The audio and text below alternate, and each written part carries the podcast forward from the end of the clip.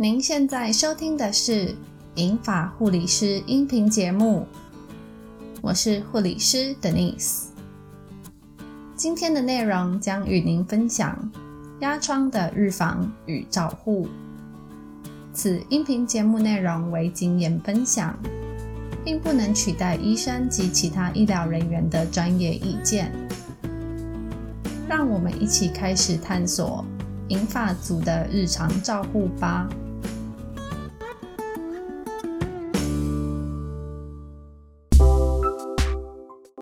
压力伤害也称为褥疮、压疮或压力性溃疡，是一个常见的医疗问题，也是在医疗院所常见的伤口护理之一。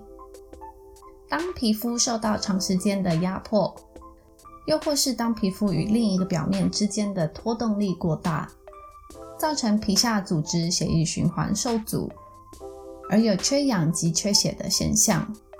进而导致局部皮下组织坏死。如果压力损伤造成的伤口发展到深层，像是到肌肉层，或甚至深可见骨，又或是伤口被感染，这都可能危及到生命。老年人随着生理老化，肌肉量下降，还有皮下脂肪的缓冲层逐渐失去，皮肤弹性降低且薄弱。比年轻人更容易有压力伤害的产生。如果又行动不便、卧床，或有慢性疾病或营养不良，又或是大小便失禁，可能造成肌肤更加脆弱。以上种种都会更增加了压疮的机会。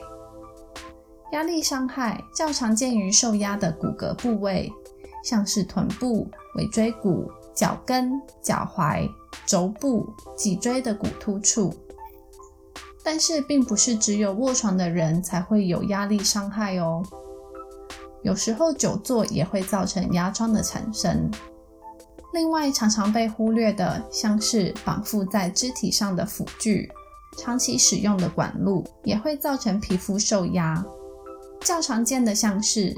氧气管和氧气面罩压在脸上，或管路经过在皮肤的地方，或是管路经过耳边的地方。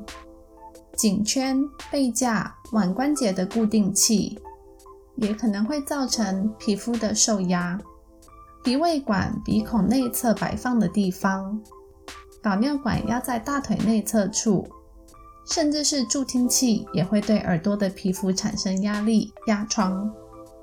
所以我们在医院每次交接班时，都会检查所有管路压迫皮肤的地方，并记录更换摆放的位置。颈圈、背架、腕关节的固定器也都会每天至少取下一次，确认皮肤的完整。一旦压力伤害造成了伤口，老年人在皮肤组织的修复和愈合都需要较长的时间。因此，预防老年人压力伤害相对重要。怎么知道是一般受压发红还是压疮呢？一般皮肤在受压后都会发红，就像趴在桌面睡午觉，起来后额头会有一块红红的印子。在皮肤发红部位按压三秒左右，观察皮肤的颜色是否变白，变白属于正常。但如果红色的印子不消退，它可能就是压力伤害。此时介入保护，就可以避免更严重的压疮产生。依据皮肤组织受到压力伤害的程度、深度，会被区分为不同等级。我工作的医院将压力伤害分为一二三四级，还有无法分级。无法分级的状况。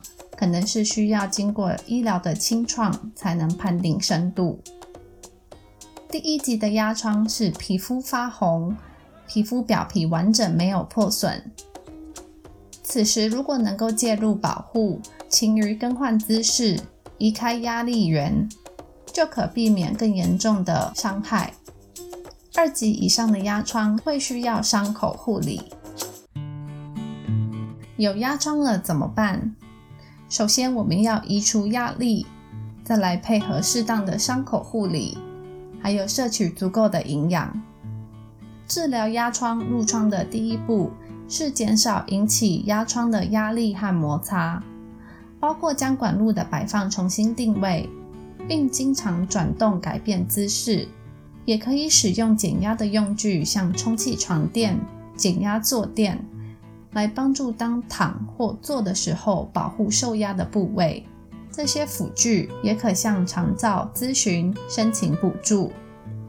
临床我们也会在骨头关节突出处或已发红的压疮处使用保护性的敷料，并定期更换，检查皮肤完整。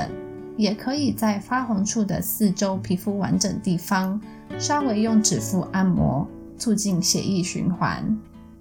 之前曾经有一个学生问过我，如果病人已经使用了减压气垫床，还要翻身吗？答案是肯定的。规律的翻身，改变姿势，是预防压疮最好的方法。照顾卧床病人，至少每两小时，我们就要帮忙协助翻身一次，也会规律的协助行动不便的病人站起来或活动身体。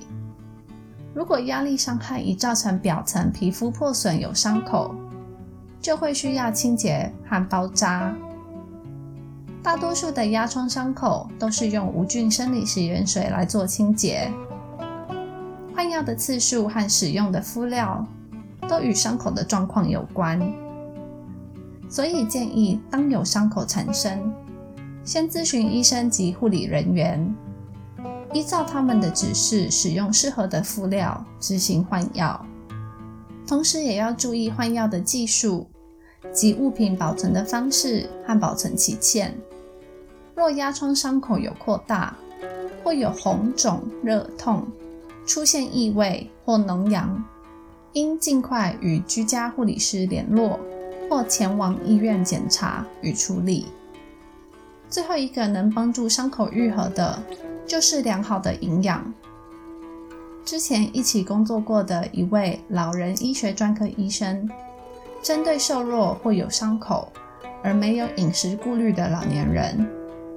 他都会要求我们在病人的餐单中加入高蛋白饮品，确保老年人有良好的营养，以促进伤口愈合。最后再分享一个经验：资深的护理人员告诉我，在澳洲，如果病人在住院期间产生了压疮，医院是要付罚金的哦。所以我们在病人入院的时候。就会做完整的检查，查看病人的皮肤完整度。如果有任何伤口或是压力伤害，我们都要先记录下来。一方面是追踪在住院期间伤口的复原情况，二来是要督促我们做好压疮的预防，照顾好我们的病人。